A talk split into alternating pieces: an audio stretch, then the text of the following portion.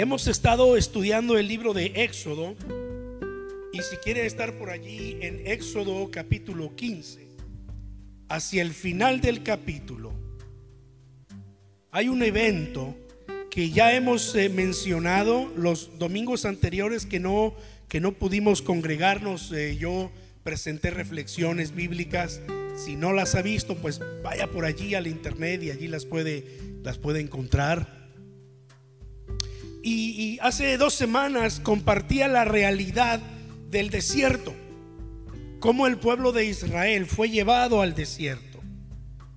Un recorrido que pudo haberse realizado en un corto tiempo, en cuestión de meses, se convirtió en, un, en una travesía de 40 años. Pero no porque Dios no pudiese meterlos a la tierra prometida en un corto tiempo. Una de las razones es porque eh, eh, de entrada a la tierra prometida había pueblos poderosos, pueblos de guerra, y Dios no quiso meter a su pueblo en, en esos lugares de guerra.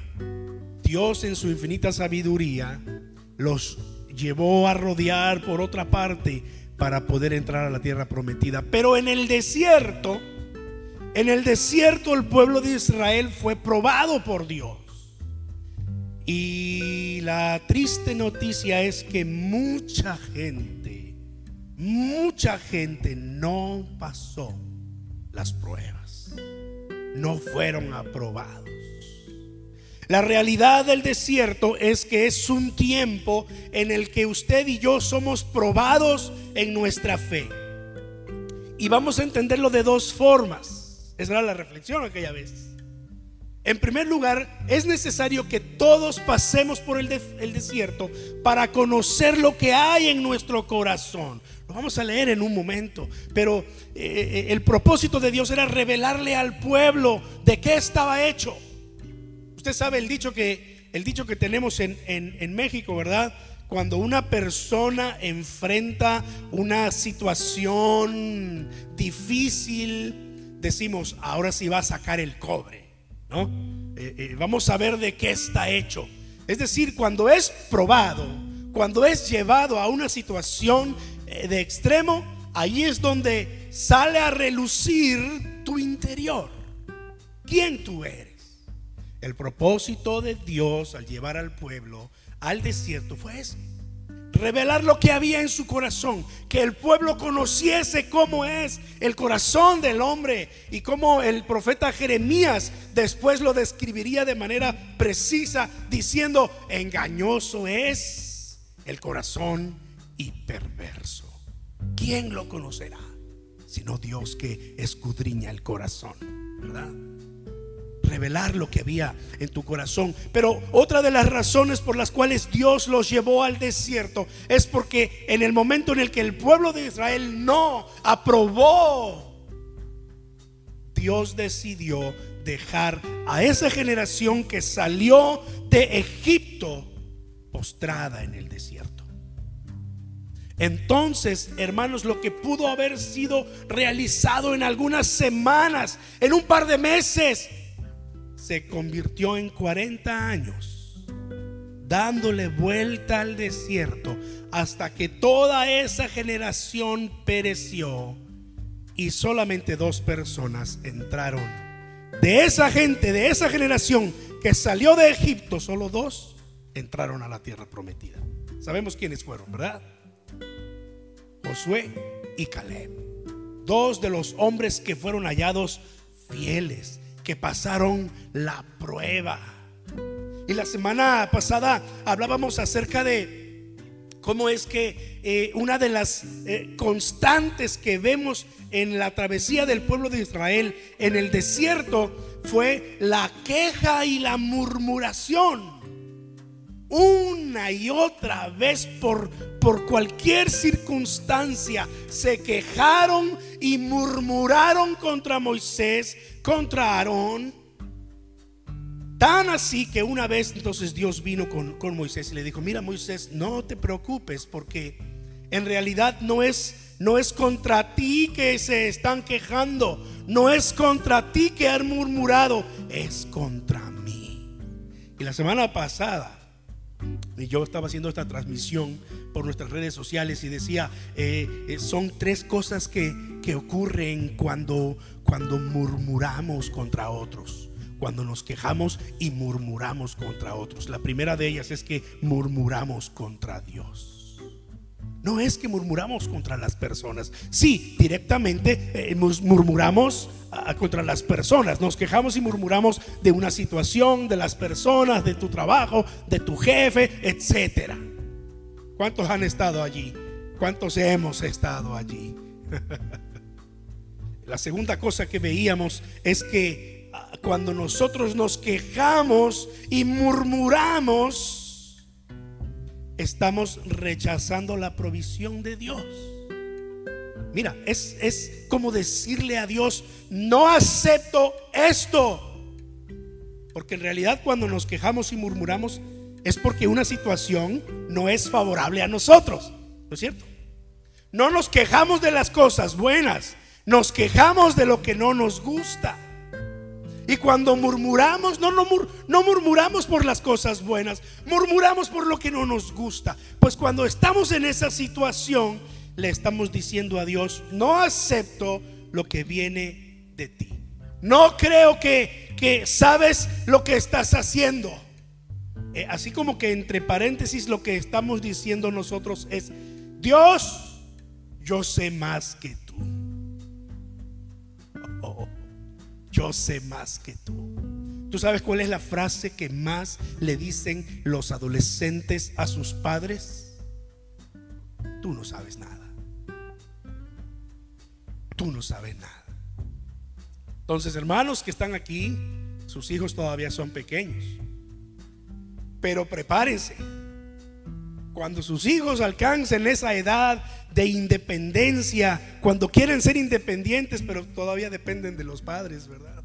Eh, una de las frases que más les van a decir es, tú no sabes nada. ¿No lo han visto por allí en las historias que de pronto circulan en el tiempo del Día del Padre? ¿Verdad? Como los niños cuando, cuando son chiquitos ven a su papá como el superhéroe. Mi papá todo lo puede cuando el niño tiene como 10 años, mi papá, hay cosas que no puede. Pero cuando ya alcanzan los 12, 14, 16 años, mi papá no puede, mi papá no sabe, él no sabe nada, es un viejo anticuado. Actualízate, papá. La voz de la experiencia, ¿verdad? La voz de la experiencia con nuestros hijos. Pero va a llegar el día en el que tus hijos te van a reconocer. Va a llegar el día en el que tú vas a cosechar el fruto de lo que estuviste sembrando con tus hijos. Pero mientras, cuando son jóvenes, es lo que más vas a escuchar. No te lo tomes personal. No, no, es, no es porque en realidad no sepas. Es más, a veces mi esposa y yo nos reímos acá cuando ya ellos no están porque decimos, wow, si supieran por lo que nosotros hemos pasado, entonces entenderían por qué les damos este consejo. Pero mira, cuando ellos están en esa situación, parece que estuvieran diciendo, en realidad no acepto lo que viene de ti, yo sé más que tú, yo soy mejor que tú. Pero en el fondo, Dios sabe que esto no es así. Y tiene misericordia de nosotros. Finalmente dijimos que, que tristemente la la murmuración y la queja trae división y destruye la unidad, llevando a la rebelión. Lo que vemos nosotros en la historia del pueblo de Israel en el desierto, y por supuesto llegaremos a algunas de estas historias más adelante, pero es exactamente esto, cuando el pueblo empezó a quejarse y empezó a murmurar, empezaron a asociarse para querer quitarle el poder y la autoridad a Moisés. Incluso sus propios hermanos, Aarón y María, se asociaron para murmurar contra Moisés, diciendo que, ¿acaso solo Moisés puede ser intermediario entre Dios y el pueblo?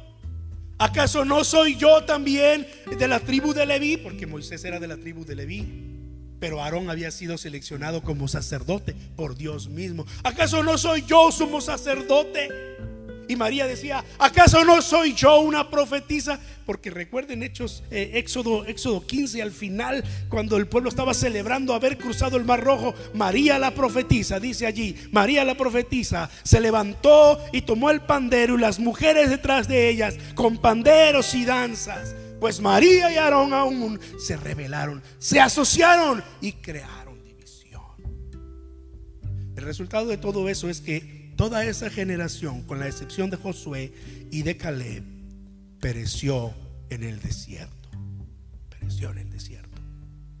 Entonces el apóstol Pablo, mira Hechos, eh, perdón, eh, primero a los Corintios, capítulo 15.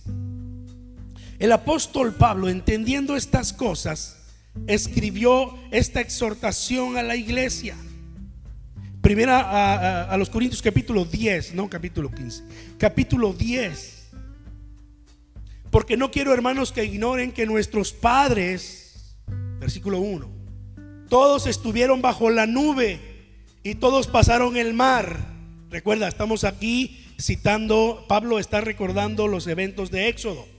Todos estuvieron bajo la nube y todos pasaron el mar. Todos en Moisés fueron bautizados en la nube y el mar.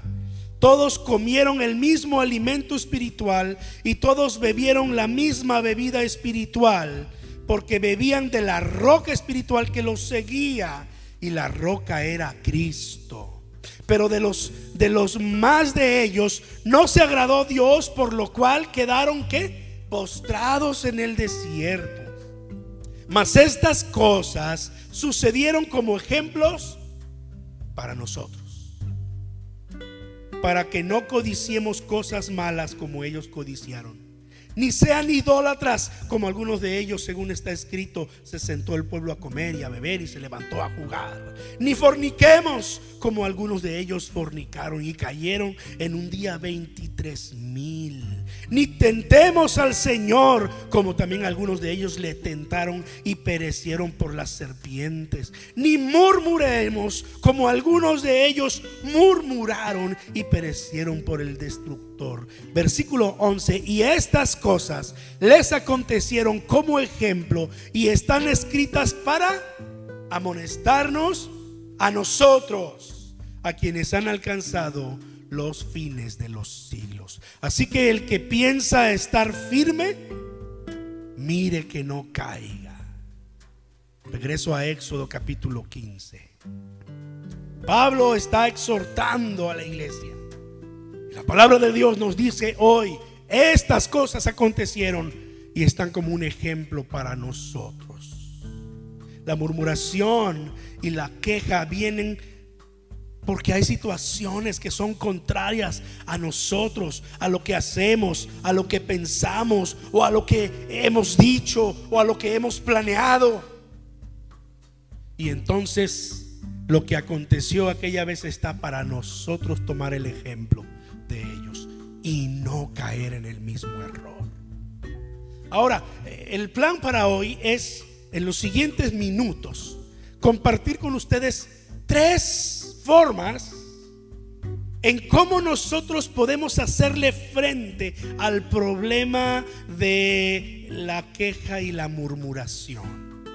Y cómo nosotros podemos vencer el problema de la queja y la murmuración. Porque tarde o temprano vamos a enfrentar situaciones que nos van a llevar a ese extremo en el que usted va a tener la tentación de quejarse y de murmurar. Ahora, antes de entrar en, cada una de estas tres, eh, eh, estos tres consejos de la palabra de Dios para vencer la queja y la murmuración, quiero decir, Quejarse en sí no tiene nada de malo.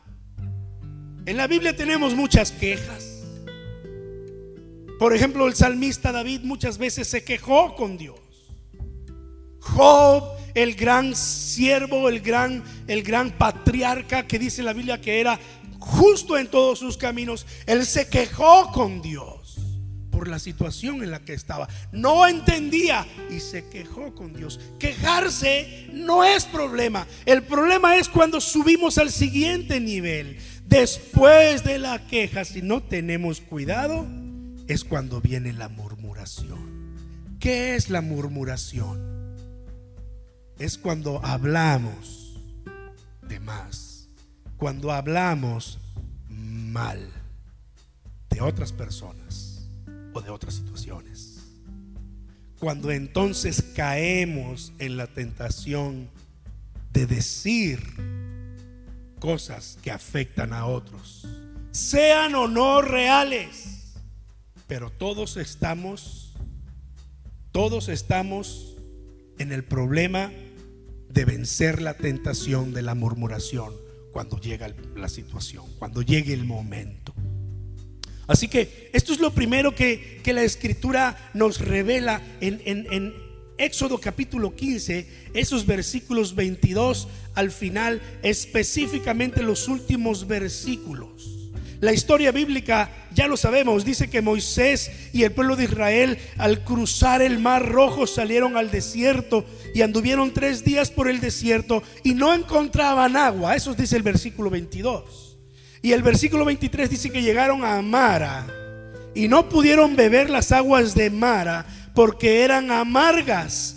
Por eso es que le pusieron el nombre de Mara. Entonces el pueblo murmuró contra Moisés y dijo, ¿qué hemos de beber? Ahora, esto es solamente un ejemplo de cómo el pueblo murmuró.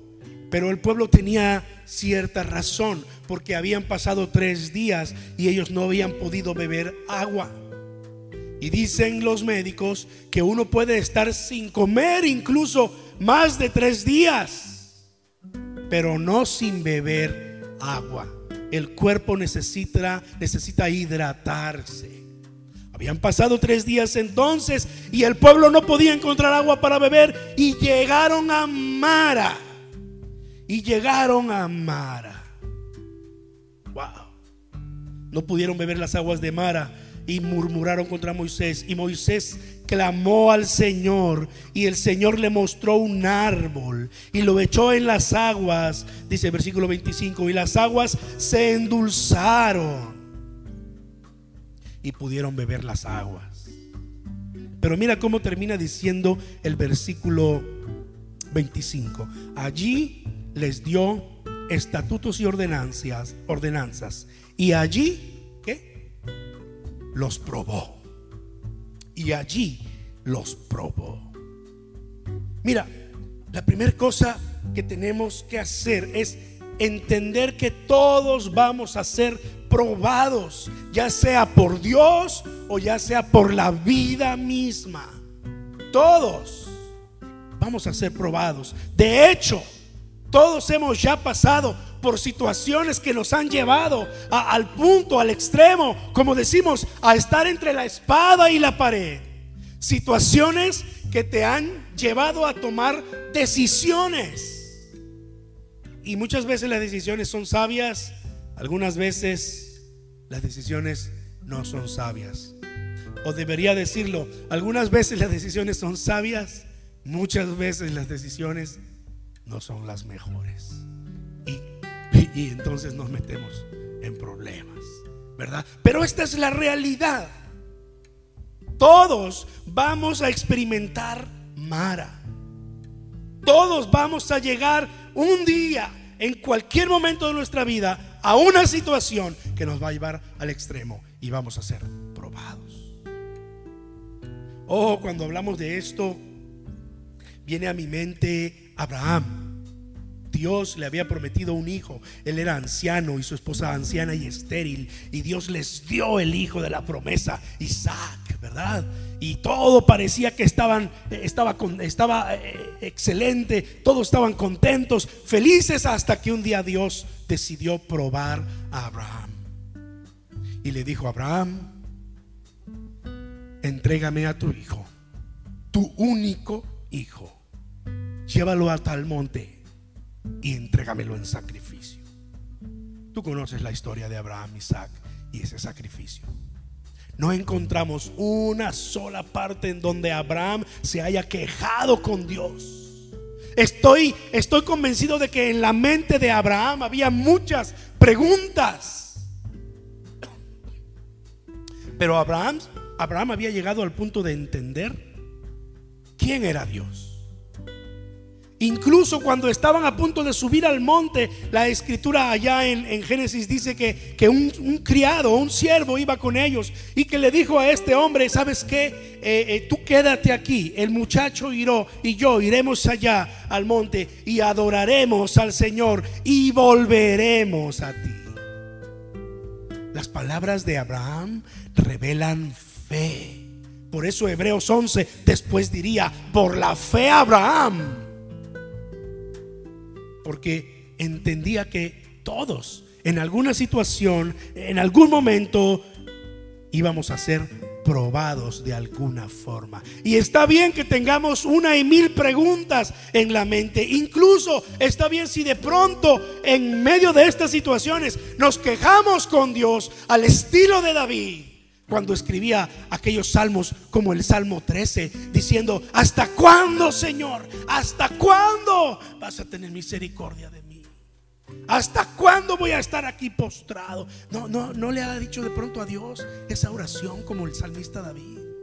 Ese tipo de queja, Dios, Dios la escucha. ¿Qué, qué amigo no está dispuesto a escuchar la queja de, de su amigo? ¿Qué buen padre no está dispuesto a escuchar las quejas de sus hijos? Aunque no tengan razón muchas veces. Pero los escuchas, los entiendes, los abrazas. Y eso es lo que hace Dios con nosotros. Hermanos, cuando nosotros entendemos que esta es una situación que no se puede evitar en la vida, entonces estamos mejor preparados para evitar la murmuración. Estamos mejor preparados. Número dos, después de entender que todos seremos probados, como dice la escritura, y allí los probó.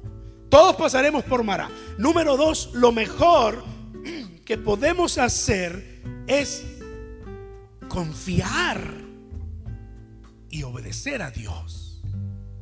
Confiar y obedecer a Dios. Yo sé que muchas veces actuamos como nuestros adolescentes en casa y queremos decirle a Dios, tú no sabes nada. Pero lo mejor es confiar y obedecer a Dios. Mira el versículo 26. Éxodo 15, 26. Y dijo, Aquí está Dios hablando, ¿verdad? Y dijo, si oyeres atentamente la voz del Señor tu Dios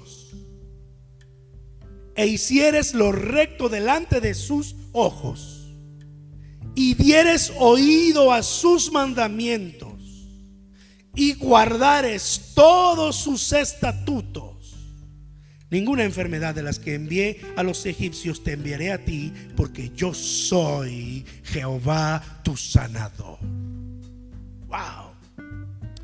Lo que el Señor está diciendo aquí en, en estas eh, declaraciones que parecen un poco repetitivas, pero es que Dios se quiere asegurar que nosotros las entendamos.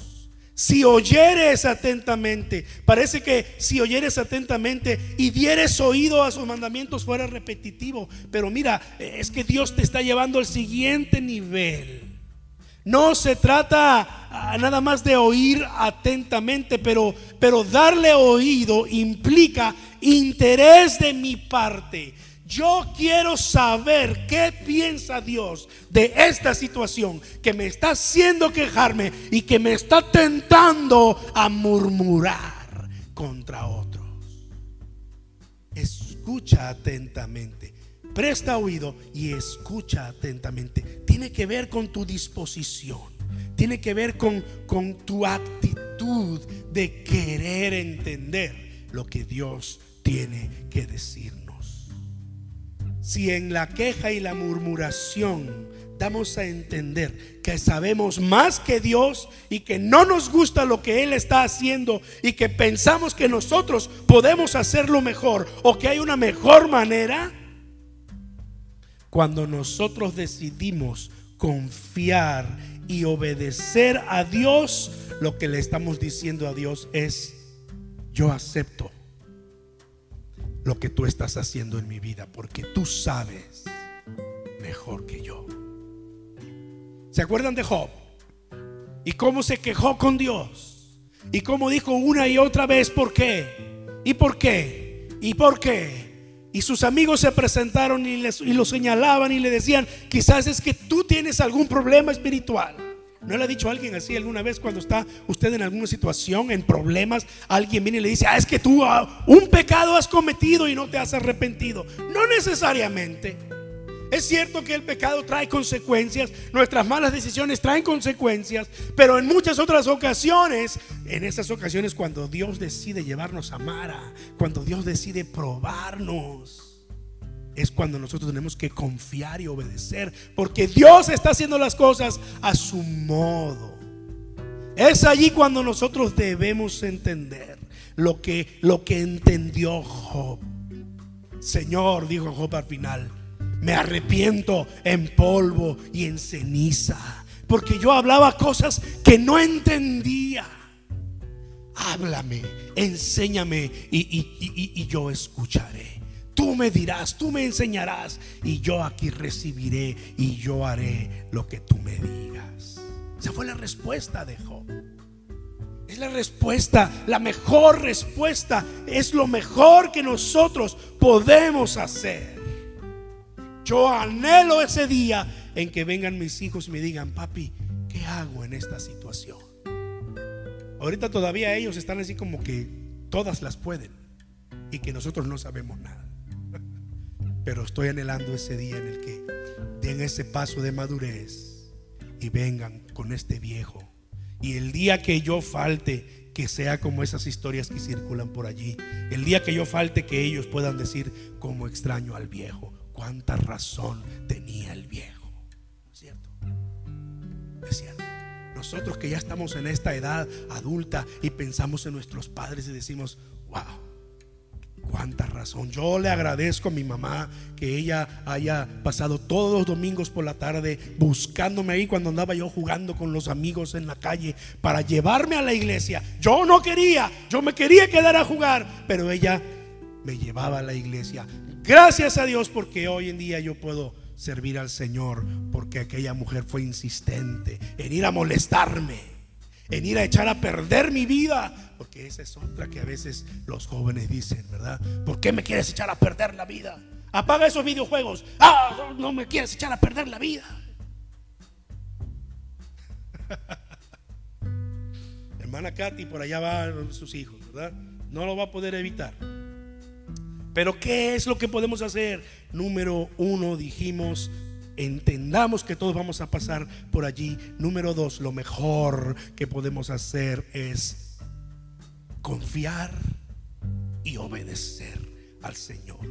Si guardares todos sus estatutos, no solamente escucha, no solamente da oído, o sea, eh, eh, pon de tu parte, ten esa actitud deseosa de entender a Dios, pero pero guarda sus estatutos y sus mandamientos. Es la palabra del Señor, hablándole al pueblo de Israel. Todavía en un tiempo en el que el pueblo de Israel pudo haber evitado perecer en el desierto.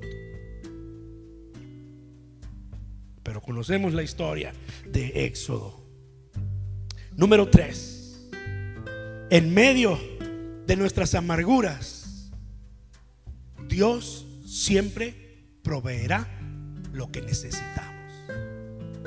Mira, la mayoría de las veces que nos quejamos y murmuramos es porque no nos gusta algo, porque no salieron las cosas como pensábamos, porque eh, no estamos de acuerdo con esa situación o con esa persona, la razón que tú quieras. Pero si nosotros confiamos en Dios y obedecemos a Dios y nos sujetamos al Señor, él va a proveer lo que nosotros necesitamos.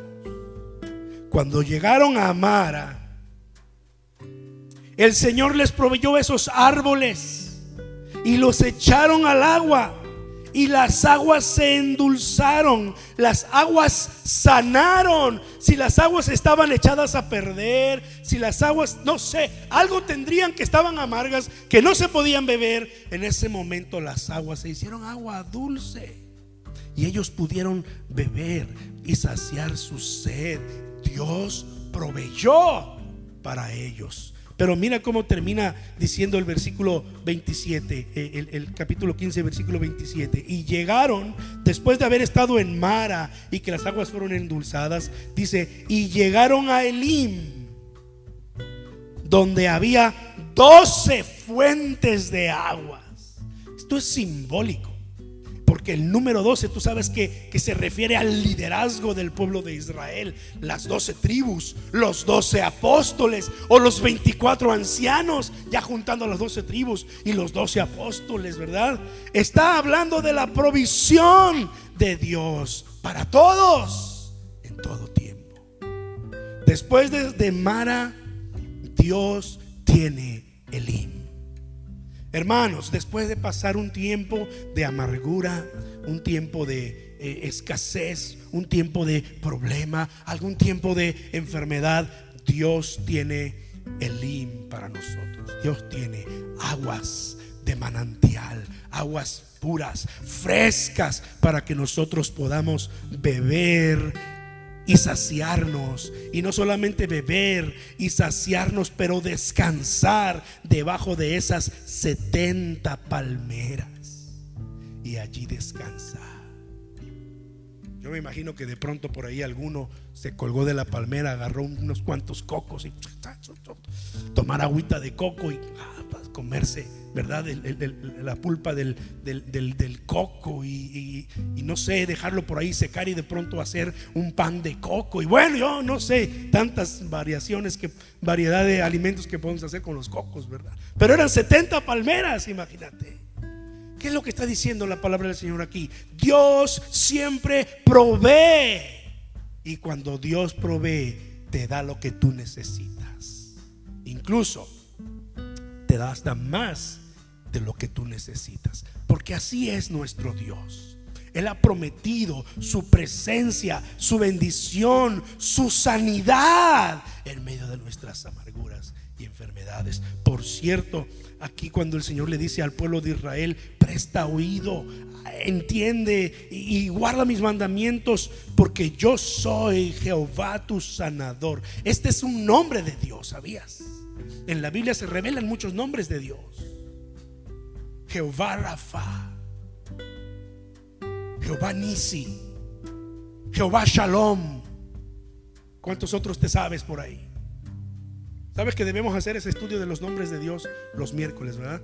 Vamos a prepararnos para dar ese estudio los miércoles de los nombres de Dios. Porque la Biblia va revelando los nombres de Dios, el nombre Jehová, y luego le, le añade uno más, como en este caso, Jehová Rafa, Jehová tu sanador, yo soy tu sanador. Cada nombre de Dios representa un aspecto de su carácter y una promesa de bendición para su pueblo, para nosotros. Amén.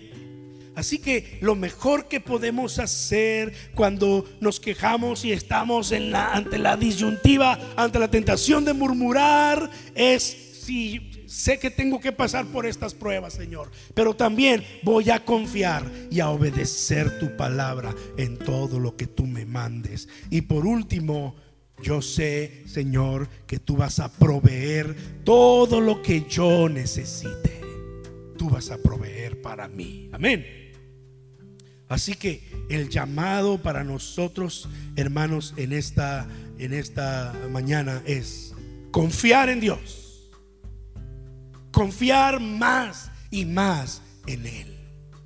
Crecer en nuestra confianza en Dios y esperar en Él. Porque yo sé que lo que Dios está haciendo conmigo, como dice Filipenses 1:6, que Él está perfeccionando mi corazón. Estando persuadido de esto, dijo Pablo en Filipenses 1:6 que aquel que comenzó la buena obra en ustedes, la perfeccionará hasta el día de Jesucristo. Yo sé que Él está haciendo su obra en mí. Entonces, en vez de murmurar, voy a agradecer porque aún la prueba va a traer su perfección en mí. Y finalmente, el llamado también es a aferrarnos a las promesas de Dios. Él es Jehová Rafa. Él es nuestro sanador. Él es el que proveerá todo lo que necesitamos. Es el que te dará no solamente lo que necesitas, pero escucha, aún más de lo que tú necesitas para tu deleite y para que compartas con aquellos que han estado o que están en situaciones como las que tú has estado. Amén. Confiemos en Dios, oremos juntos. ¿Por qué no se pone en pie conmigo para eh, orar en esta mañana y, y cerrar este tiempo de adoración a nuestro Dios? Padre Celestial, te damos gracias por tu palabra. Te damos gracias, Señor, porque eh, entendemos que situaciones difíciles llegarán a nuestra vida, Señor, sea en problemas familiares o eh, eh, enfermedades o pérdida de trabajo o alguna situación, Señor, que escapa a nuestro poder. Pero, Señor, sabemos que que tú estás en medio de nosotros, que tú estás obrando tu perfecta voluntad en nosotros. Señor, te decimos, haz tu obra en nuestras vidas. Haz tu obra, Señor. Te pido por tu iglesia, por los que estamos aquí, por los que no pudieron llegar, Señor. Te pido por aquellos hermanos y amigos que nos siguen en las transmisiones que hacemos domingo tras domingo. Señor, por todos aquellos que se eh, acercan a ti eh, o buscando, Señor, tu obra en sus vidas. Mi oración, Señor, es que podamos vencer la murmuración que no nos dejemos eh, llevar por la tentación de la queja y la murmuración, Señor. Sino lo contrario a la queja, que seamos agradecidos y alabemos tu nombre, Señor. Porque ahí sí, tú nos dices, bendeciré al Señor en todo tiempo. Su alabanza estará de continuo en mi boca. Oh Señor, en vez de queja, alabanza.